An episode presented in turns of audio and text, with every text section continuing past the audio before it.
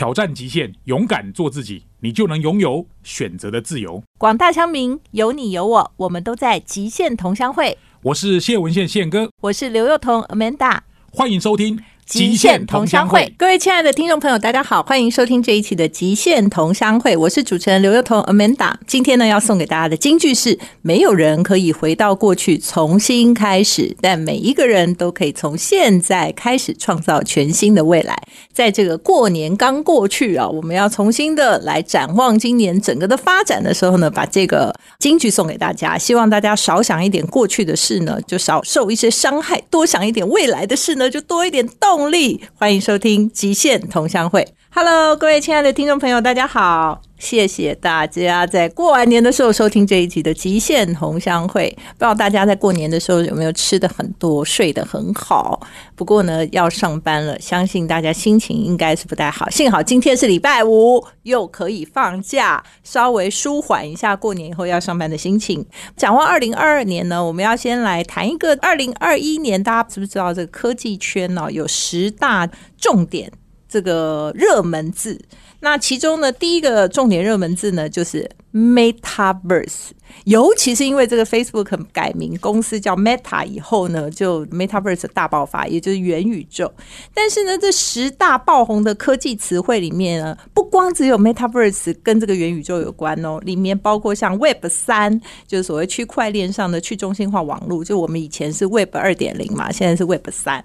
然后还有大家可能知道说 NFT 爆红嘛，几千万的这种交易啊，非同质化代币、去中心化，还有像大偶网络。社群，然后还有就是 Game Fee，就是你可以一边玩游戏一边赚钱哈。然后还有像狗狗币啊、玩笑币这种号称所有的那个空气币的这种币圈的这个智慧，就十个关键字里面有七个。都跟 Metaverse 有关，那剩下三个是什么呢？跟大家分享一下，一个是 Fab，就是晶圆厂，应该是了哈，因为晶圆很缺货。然后另外就语音社交 Clubhouse，不过好像现在在台湾那个 Clubhouse 也是不太红了。然后还有 FSD，就 Tesla 呢出了一个 FSD Beta 版，就全自动辅助驾驶的试用版。那不过呢，大家也提醒，就是说它虽然是一个全自动驾驶，但是还是要有人为的这个监控这样。但除了这三个字以外，剩下的全部都跟元宇宙有关，所以呢，二零二一既然是这个趋势，二零二二如果不知道 Metaverse，可能你就落伍了。所以呢，今天在过年后的第一集呢，我们就要来请到元宇宙专家，实境共创股份有限公司的董事长兼总经理 Corey 谢金贝。Corey 好，Hello Amanda，各位听众大家好，我是 Corey。呃，我觉得如果讲实境共创公司，可能大家不知道，但是我如果讲一个叫做虚拟实境协会的创办人，以及台湾的 VR 教母，我跟很多科技圈的人就会知道。谢谢。就是说，在大家都还不知道 AR VR 要干嘛，然后元宇宙还没兴起的时候，他早就就在里面跟对对对，很多很多年，所以我也认识 Corey 很久了。那 Corey 今天呢，其实我们刚刚你看那十大爆红科技。字眼里面有七个就跟元宇宙相关，对，所以今年一开始不来谈一谈，这样真的不行。先帮大家那个脑力大激荡一下，所以你一定要开宗明义跟我们讲一下，就是 Metaverse 元宇宙，大家会问一个大灾问的问题，它是什么？它是什么？对不对？好，很谢谢 Amanda 帮各位听众问这个大灾问哦，因为其实这一个元宇宙。我们也可以叫 Meta First，其实真的有很多很多重的意义，但对我来讲，我觉得它是一个超级巨型的社群的世界。在那样子的未来的世界里面呢，其实已经是现在式。我们可以面对面的在一起，就像现在，我虽然不能看到各位听众，但是在未来元宇宙的世界里面，当我们戴上了一个特殊的，不管是 AR 眼镜还是 VR 眼镜，就装备啦，装备，而且或许它会产生另外一种形式，也不一定，就不一定是眼镜，对，不一定，不晓得它长什么样子，但姑且先称它为一个眼镜。当你戴上去之后，你我之间，我们就再也没有时间跟空间的距离，甚至可能。你还会看到 Amanda 不是他，是一个绿巨人浩克的形状。对，就我也可以多变成任何人，是我们可以有不同的身份，甚至是形象出现在家人啦、同事，甚至是朋友的面前。然后更重要的是，真实的相处在一起。这是我对于元宇宙的大想象。哦，但是事实上，我要跟大家分享，就是元宇宙，坦白说啦，就我们大家可以回想一下，大概在两千年的时候，那时候其实 Web 就等于说这个 Internet 网络。就大泡沫那时候，那时候到泡沫其实先前已经发展了几年，没错。但是在那时候，事实上很多的应用都没有成型，你最多就只能在网络上搜寻一些东西，没错。然后你看两千年到现在二零二一年，现在的网络发展，大概你十一出行娱乐没有一样都粘在上面，对，不可能少了它，所以大概就二十年嘛，好。所以从现在开始，我们大概也可以想象，大概三五年我们会看到一个元宇宙的样貌，因为坦白说，我们现在没有人知道真正的元宇宙是什么，因为。Facebook 可能有他认为的，Google 可能有他认为的，或者我们每个人心目中都有我们认为的。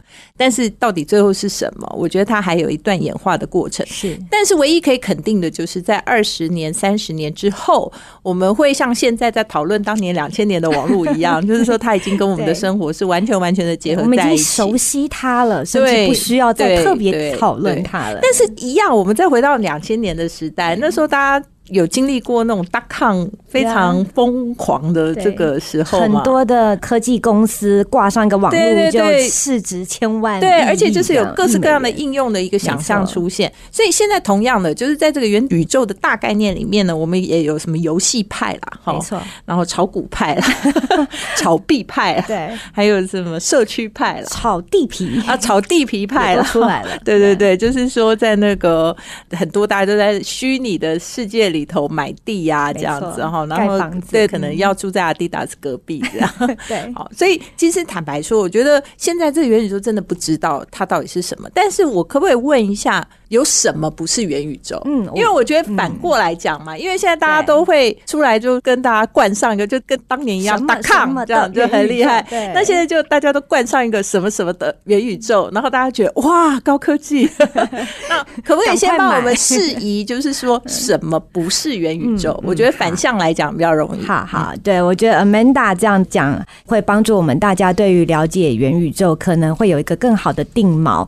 那我来讲讲我自己过去这几个月，其实有非常多的朋友会问我说：“哎，Corey，什么什么是？”元宇宙吗？哦，然后我发现说最多有三种，大家会觉得它就是元宇宙的一个现象也好，或者是一个事件好。那第一个就是非常多的人会觉得元宇宙就是游戏，它就是一种大型的线上游戏，大家都进来游戏里面玩，对，大家都进来游戏玩哦。然后也在游戏里面，你有你自己的角色，你也有你自己的房屋，是吧？听起来很像真的就是一种大型的社群游戏。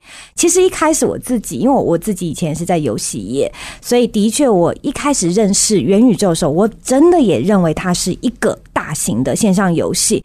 但随着我自己一直研究，甚至是浸泡、行走在元宇宙的情境里面的时候，我发现它本质上跟游戏是有绝大而且是非常不一样的差别的。嗯，那我讲一个最明显的差异，应该是大家会有感觉的，就是其实我们玩游戏要是什么成就感啊，在里面你要当一个制霸的英雄或王者，对不对？就是就是要过关斩将，到最后我就是最胜利。对，没错，你追求的叫做是一。种个人的成就感、殊荣感，或者是一个 title、一个称号，那你要怎么得到它呢？你可能要花非常多的金钱，或者是你要花很多的劳力去获得稀缺的道具或者是装备，然后增强你的战斗力。对。这个是典型在游戏世界里面玩家，好，就是所谓的使用者，他在追逐的成就感。然而，在元宇宙的游戏里面哦，我们姑且称它是游戏世界啦，世界对，在这世界里面，那我们发现到在里面的使用者，也就是玩家，他们其实，在里面，他们追求是一种共同创造，一起来创作。地图啊，盖房子啊，设计游戏内容啊，然后目的并不是就是看谁是最后胜利的那一个，对，目的不是在一定要比出什么胜负，而是让更多的人可以进到这个世界，一起跟他共同的游玩。然后，所以说，当今天我做了一个地图，像现在有个很红的游戏平台叫 Roblox，嗯，它就是现在大概一个月里面有一亿的小孩子玩家，就是哇，对，很夸张哦，就是这个八到十亿。一岁，每个月哦有一亿的全球的玩家在上面，他们其实做的事情真的就是创造地图，创造里面的 content 内容，然后邀请朋友一起来玩，所以他们的成就感来自于越多的朋友，对，共创、共创、共有、共同建筑了一个世界。是的，是一种团体的殊荣，跟甚至是一种团体的荣耀。所以你有没有发现，其实两种都看起来行为上是游戏。他们在但目的性不同，然后过程可能也不太一样。对，没错，这个是我觉得是最大差异。好，我觉得今天这个讲的非常好，但是我们那个元宇宙还有很多要探讨的。大家千万不要觉得说我们到虚拟了，真实就不重要，对不对？我们待会回来。我是主持人刘幼彤。那为什么要选这个宇宙人的真实朋友？其实我觉得我每次一想到元宇宙哦，可能大家就第一个想法说。我们是不是都进入一个虚拟的时空，就再也都不真实了？我碰不到你，你碰不到我哦。所以我刚刚为什么会想送大家真实朋友？就是真实的感受还是很重要的啦，哈，真实的关系啊，这些事情还是人生里头一个很重要的滋养自己的方式。所以呢，虽然我们今天讨论元宇宙，但是呢，我们还是希望大家拥有很多真实朋友。好，回到我们现场呢，我们今天访问到的是实境共创的这个董事长兼总经理 Corey 谢金贝，他也。是我们台湾的 VR 教母啊，就因为他很早就开始投入了这个行业。那刚刚呢，我觉得我们用一个反向的说法，就到底什么不是元宇宙这样？那我们讲到游戏嘛，因为大家可能第一个想法就是游戏，而且事实上，那个 GameFi 也是现在一个非常。爆红的一个方式，那我跟大家稍微解释一下什么叫 GameFi。GameFi 事实上，现在大家不要想说那个跟你们的生活没关系哦。现在很多东南亚移工有没有？大家都觉得说，为什么现在东南亚移工越来越不愿意出来工作？因为啊，他们都在打游戏。没错，他们打游戏一天呢，可能可以在游戏里头赚五百美金以上。所以，请问一下，他如果一天可以赚五百美金，他为什么要出来外面工作呢？好，而且呢，他这边打游戏呢，因为整个的游戏世界里头是不限时空的嘛，所以他可以在菲律宾去打一个可能是你知道美国、德国什么创造的游戏。所以今天这件事情呢，可能大家都没有办法想象说，为什么打游戏会跟我的实体世界产生了关联，对我产生了影响。其实你看就是这样。大家在那里有了新的工作了，好，所以以这个为例啦，哈，我想要请教 Corey，就是说，我们虽然觉得元宇宙可能还离我们遥远，哈，就是说我又不打游戏，我又不去玩，我也没有什么跟小朋友一样要去创造什么世界，邀请大家进来，但是 Metaverse 的发展到底跟我的现实生活会产生什么关联？嗯，我们从个人先来谈起，好不好？其实我觉得个人来讲最有感触应该是接下来。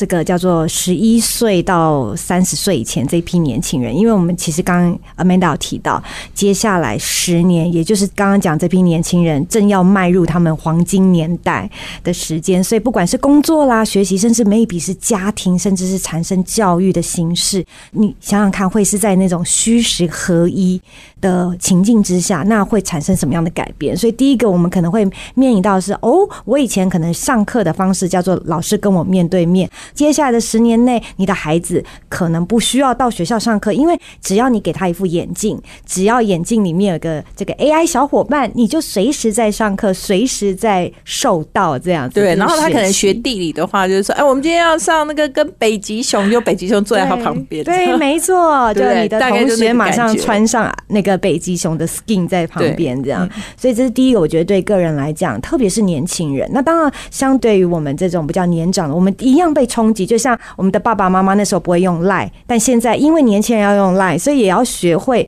所以其实我看到，而且老人开始有另外一种用赖的方法。对对对，所以 maybe 邮差在元都要传送早晚的各种图片给大家。所以其实，在元宇宙里面，不同世代的人都会有自己的偏好，或者是抗拒，或者是接受。但是好玩的就是，大家都得要走进去。这是第一个，我觉得对个人来讲，你必不了。要进到新的一个世界，这个就让我想到当年那个发展汽车的时候啊，你就可以看到一些街道图上面有汽车、有牛车、有那个人力包车，这样在一个街道上有各种车在走，这样。那那时候会觉得说，哎，很正常啊。但是你现在还会看到街上有牛车或者会有人力包车吗？不会啊，就只剩下汽车了嘛。所以它就是时代交替。那大家就是说我再怎么抗拒，我就是觉得说，哦，我不想要汽车，我不要，我不要。要，我不要。但是你不可能不要，它就自然而然就剩下都没有了，就剩下汽车。是那一样的，现在就是说，如果你不接受一个新的潮流或者新的时代的来临，你可以不要。但是他不会不来，对对。然后，所以我前阵子就听到有一个年轻人讲的话非常有趣，因为很多的老人都说，哎，也不要说老人，就是比较长辈就会想说，哈，贝塔贝尔啊，哎呦，那个就是假的，啊，虚拟的啊，怎么了啊？就讲一些话。结果呢，我就问那些年轻人说，那你们听到这些话有什么感想？他说我们没有感想啊。然后我说：“那你不会想说要跟他们沟通，说服他们说，哎，其实这是一个 train，或者这是一个什么样的新的东西嘛？”他说：“哦，不用，老人是不用说服的，因为当我们这件事情开始的时候，他们已经不在了，我们大概都已经那个 休眠。他是说不需要说服，我们都下线了。没错，没错，下线，对对。所以其实世界真的在改变。好，我们刚刚讲的是对个人的影响嘛，可能从你的生活啊、教育方式啊。”然后你的小孩子，事实上他就已经进入了一个不同的世界，所以你跟他的 gap 就是鸿沟，可能就会越来越深。那我们不要讲太远，如果现在比如说元宇宙开始发展，那对一些商家或企业会产生什么影响呢？商家的话，其实我蛮想用最近一个我看到一个蛮有趣的例子哦。大家都知道，在台北师大夜市那边有一个卖盐酥鸡的老店嘛，嗯，然后呢，他就非常拥抱当元宇宙一起来的时候，这里面刚 Amanda 讲到就 NFT。这个盐酥鸡老店呢，他就也来发了一个 NFT，然后没想到，当他一发行在三周之内，这个价值整个上涨大概有一百三十四倍。哇！我有去看，它它里面就是一根盐酥鸡，然后一根那个青椒，一根的什么哦，反正很好笑，鱿鱼这样子。对，那它的概念就是你买一个 NFT，在你转卖出去之后，你就可以获得一个真实的呃这个盐酥鸡可以吃的，所以它号称是第一个可以吃的 NFT。那我们来思考一下，思想一下这个背后的第一个，其实盐酥鸡它可以不用这种方式来做它生意，对不对？对，对，它就是一般买卖就好，但为什么要做呢？还是回到我们刚刚讲，因为年轻人越来越拥抱新的生活方式。所以，如果我们老的店或者是一般的这种民生的店，他不再去想想看新科技的冲击，说不定到时候他们真的就是埋没在那个新科技，不知道被冲到多远去了。因为大家只会看到哦，哪个 YouTuber 或者是哪一个 KOL 介绍我要去什么店，但是他们已经没有办法再想象到真实的某一家那个巷角的那个店是好的。嗯，所以其实老的店或者是一般的啊，我们讲民生的店，它现在。正当我们世界在走入 NFT，看起来这科技跟我的生意无关，但是你要想想看，我们的吃的、我们的卖的对象，这些消费者以后他们的生活形态，对，都在那边的时候，如果你还想靠面对面来做生意的话，一定行不通的。对，这是第一个，我觉得非常有趣的例子。那第二个当然就回到，因为现在很多的行业跟商家遇到疫情的影响嘛，所以我们讲都线上化了，或者是开始走直播。然而，其实也开始发现哦，我们的听众也好，观众也好，他会开始说：那我除了只是看到之后，我可不可以？有更多的接触他、体验他的需求产生，所以其实我们之前有看过一段影片，就大家很想念要出国，有没有？就你不能出去，所以他就买了一台那个走路机，然后自己拖着行李，假装自己在上面出国走那个出国通道。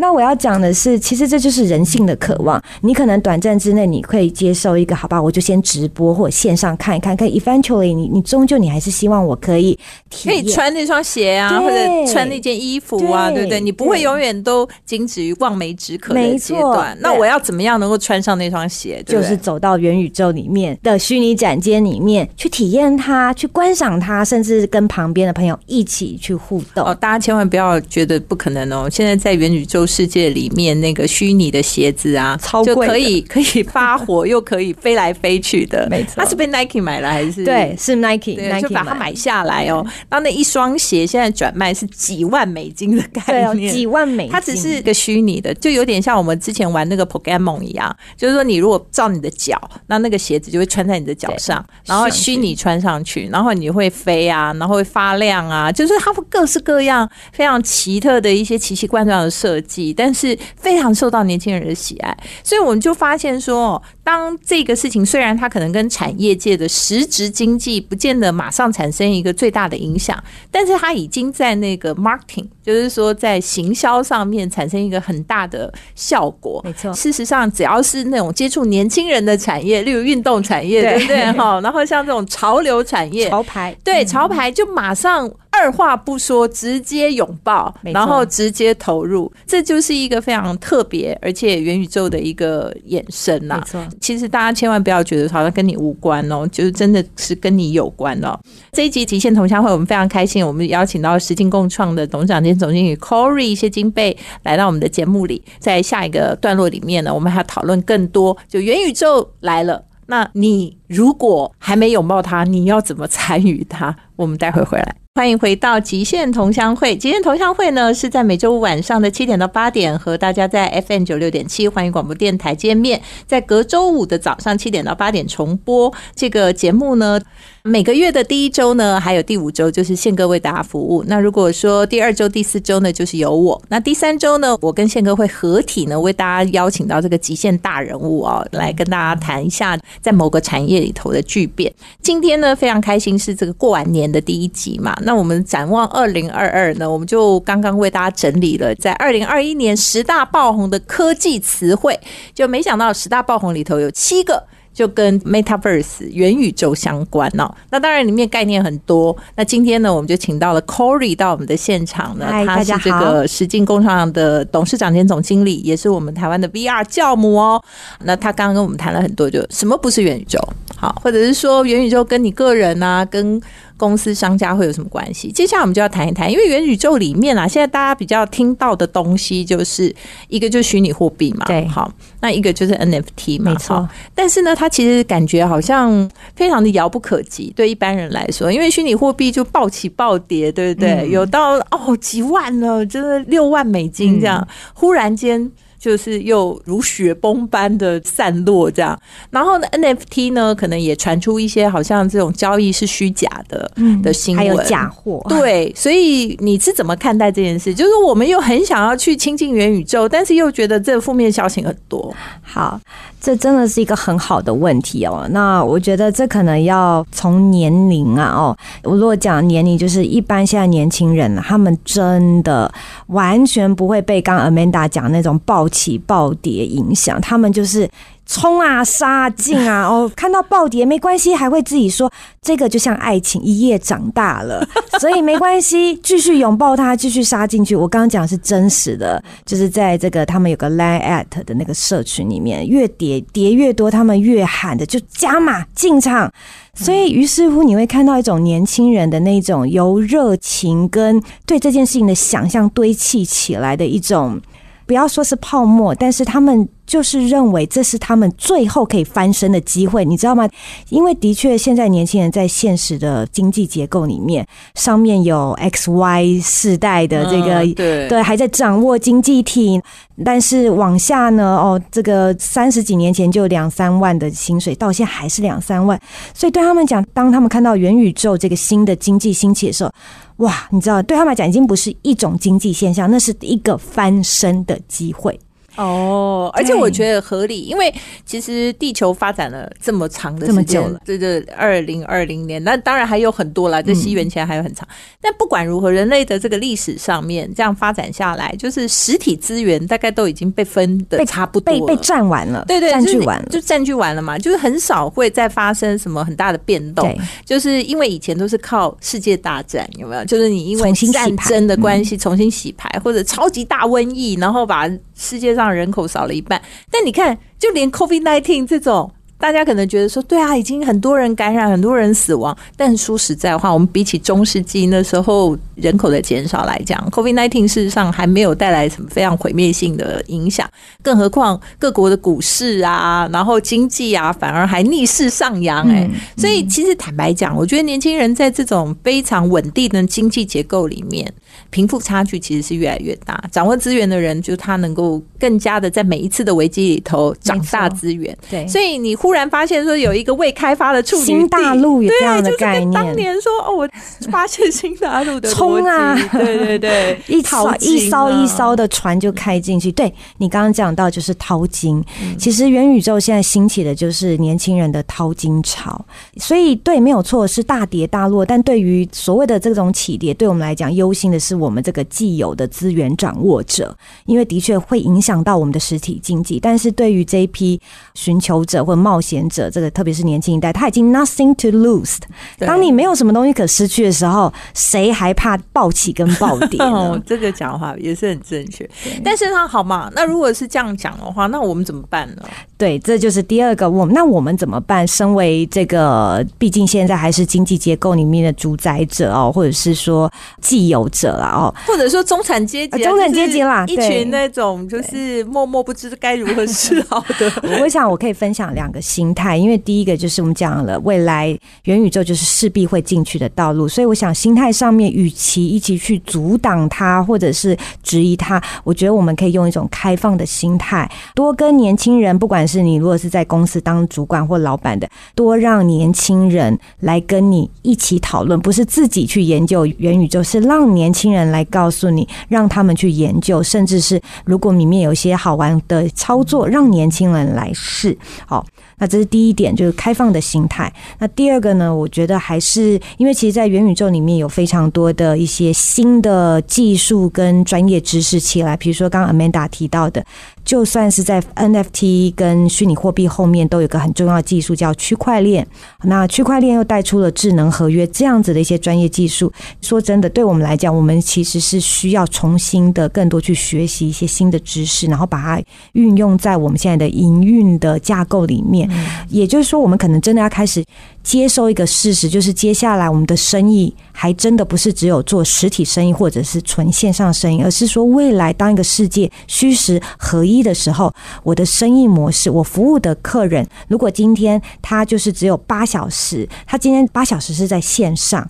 只有两小时在线下的话哦，就是讲白天的状况的话，那我生意怎么样可以改变或变形，或者是混合的发展，两边都可以去 reach 到我的客户。所以其实这真的是一种生意模式的挑战。那鼓励老板或主管们开放的心态，然后让年轻人多多的来跟你分享他们的所看所闻。嗯，而且我觉得坦白讲啦，哈，就是你阻挡不了了。对。它只是时间早晚的问题。嗯，那有可能你的生意逻辑，就是你现在做的这个生意，因为听我们节目的听众很多，也有可能是老板等级的，就你的生意本身可能它是实体世界比较相关，然后你的目标对象其实年纪是比较大的，嗯，所以或许它受到冲击的时间会往后挪，没错，对不对？但是如果你的生意，比如说你就是卖衣服的，你就是卖鞋子的，你是卖化妆品的，你其实永远都是要找最年轻的人嘛，不然你就会变成一个老品牌嘛。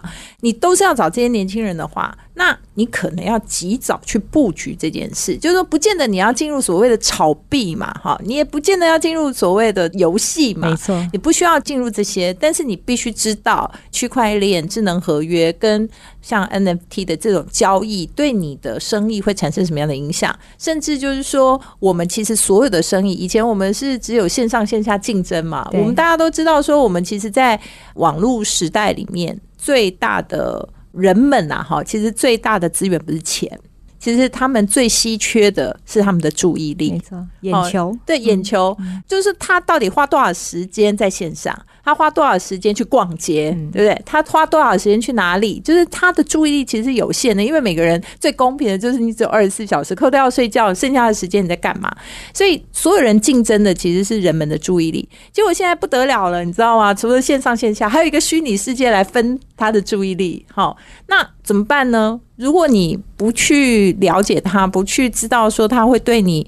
带来的短中长期影响，其实你就很容易失去你原来的，对不对？温水煮青蛙的概念，慢慢的失去优势了。嗯，那你觉得如果说这样的话，我们会不会有很多？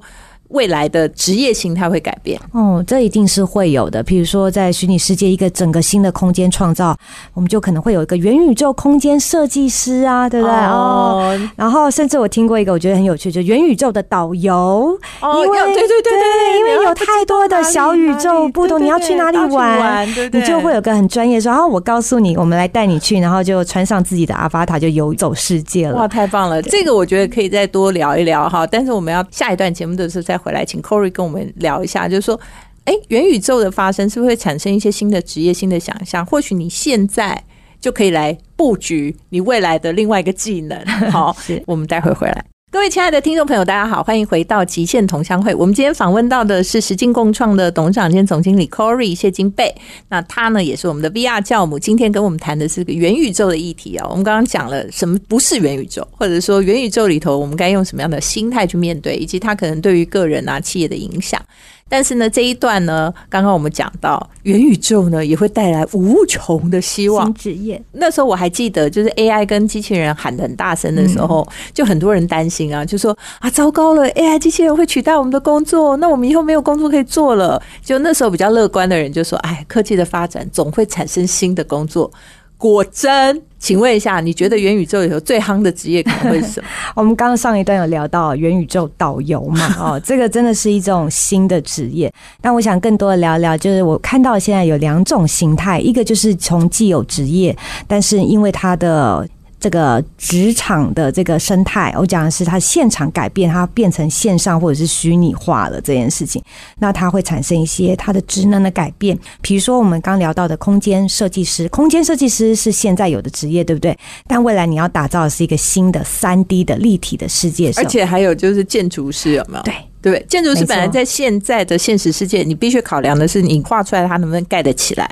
但不好意思，到了虚拟世界，你只要想怎么画就好，都可以出得来。只要能够画出来，你就可以做出来。所以像建筑师啊、室内设计师，又或者是我们刚刚有提到的是活动。你举办活动、活动规划师，这些都是现在有的职业，但因为你未来的场景不一样，场景不一样了，所以它会发生新的改变。那是第一种。那第二种就是无中生有，像我们刚刚讲元宇宙导游，就是一种无中生有的这个职业职业啊。那第三种，我认为是比较关键的，就是说，其实，在元宇宙的世界里面，因为元宇宙现在真的没有好跟坏，但是它的确有光跟影。比如说，我们刚刚前一段聊到了，哇，你买了币，结果被偷了，你。的 NFT，你的币被偷了，那怎么办呢？对不对？所以我在想象，一定会有一种新的职业，就是类似那种奖金猎人，帮你抓住那个凶手，谁偷了我的币啊？是谁杀了人呢？对，这种元宇宙追气专家，或者是这种哦，元宇宙辟谣，哇，上面这么多的资讯，到底哪个是真的，哪个是假的？帮你做查证啊、辟谣啦，这样的专，这是第一种哦。那第二个就是律师，律师会整个 upgrade 很多种。比如说，你有一种就是智能合约的律师，不是只是处理现在的法律问题。那最后一种，我认为也是 AI 绝对取代不了，就是咨商师、辅导师。对，因为现在真的太多角色扮演了，对对不对？以后其实，在元宇宙，我们会面临到一个问题，就是你到底面对的这个人的人设啊。是真的还是假的？现在在线上线下就有这个问题啦。对，那那未来可能会更严重，就是因为可能我们的脸、我们的形象，今天我可能哎又看不到了，我看不到哦。所以我到底今天跟你在讲话是真的 Amanda，还是一个穿着 Amanda 皮的大叔在跟我对话？也或者因为 Amanda 也有三个皮，因为我 可能可以是绿巨人浩克，没错，我也可以是那个丽莎公主，没错。所以当人们在一个这样子的环境互动或世界互动的时候，其实还是回到人还是注重关系的。所以我们可以想象，在里面可能有刚刚讲，如果是哎发生了被欺骗啦，或者是被霸凌啦，甚至是说有一些暴力的事件的影响的时候，这种对心情的受创。所以我认为元宇宙真的会带动起一批懂得真实世界跟虚拟世界中间如何做辅导的辅导师。哇！所以你看，其实元宇宙超热闹的，它不光是带来一个新的经济形态，它甚至是会创造非常多新的职业，然后有些是职业的变形。然后有些是新的，从来没有发生过的事情啊，所以我觉得这个元宇宙是很值得期待的。但是大家的心态上也要很健康啦，就是说怎么样去拥抱它，既然不能避免，我们就要想说要如何拥抱。好，那二零二一年呢，这么夯的关键字 Metaverse，到了二零二二年呢，可能它是一个会讨论的更加的热烈嘛。好，那我们在未来的岁月里面，一定也会看到元宇宙更多不同的面向。这样，今天非常谢谢时金共创的 Corey 啊，然后也谢谢大家对于我们这个极限同乡会的支持，谢谢大家。大家好，我是主持人刘幼彤 Amanda，欢迎收听现场观点。今天呢，我们谈了很多关于这个 Metaverse，也就是元宇宙。坦白讲呢，这个概念还在不断的发展，没有人现在能够界定它到底是什么。所以呢，它跟产业要直接产生这是完全的关联性，还需要有漫长的道路。现在在里面，不管是做游戏的，是炒股票的，还是炒虚拟货币的，还是说你希望在里面建造自己的这个世界的，哈，不管你是哪一类。我觉得最重要的，其实还是说，我们大家一起观察，或者是参与它的发展。如果你还没有跟上队伍，那你也可以从知识的探讨。嗯，开始，因为我们讲了嘛，就是时代的潮流是没有办法后退的。那长江后浪推前浪，那我们前浪不要死在沙滩上。所以呢，Corey，你觉得今天在这个谈元宇宙最后有没有什么想要跟大家分享？好，其实这真的是一个不可逆的事件哦。那但是我相信大家一定会觉得有点慌张、焦虑，甚至是有一点害怕。那不管整个世界变动多大，我觉得我们要保守自己的心啊，哦，心情不要被这个上上下下的币的影响哦。该吃饭还是要吃饭，该睡觉还是睡觉。所以当世界变动越大，我们越要保守自己的心，胜过保守一切。那但是对于这样子的一个未来的形态，我们也要光明的、乐观的去看待它，而且就像 Amanda 讲的，我们要积极的去参与或了解。嗯，太棒了！我们希望我们大家都是将来元宇宙的一员。好，现在就开始，从现在开始吧。对，我是刘幼彤 Amanda，下周呢是我和宪哥共同主持的极限人物啊，欢迎大家继续锁定我们的极限同乡会。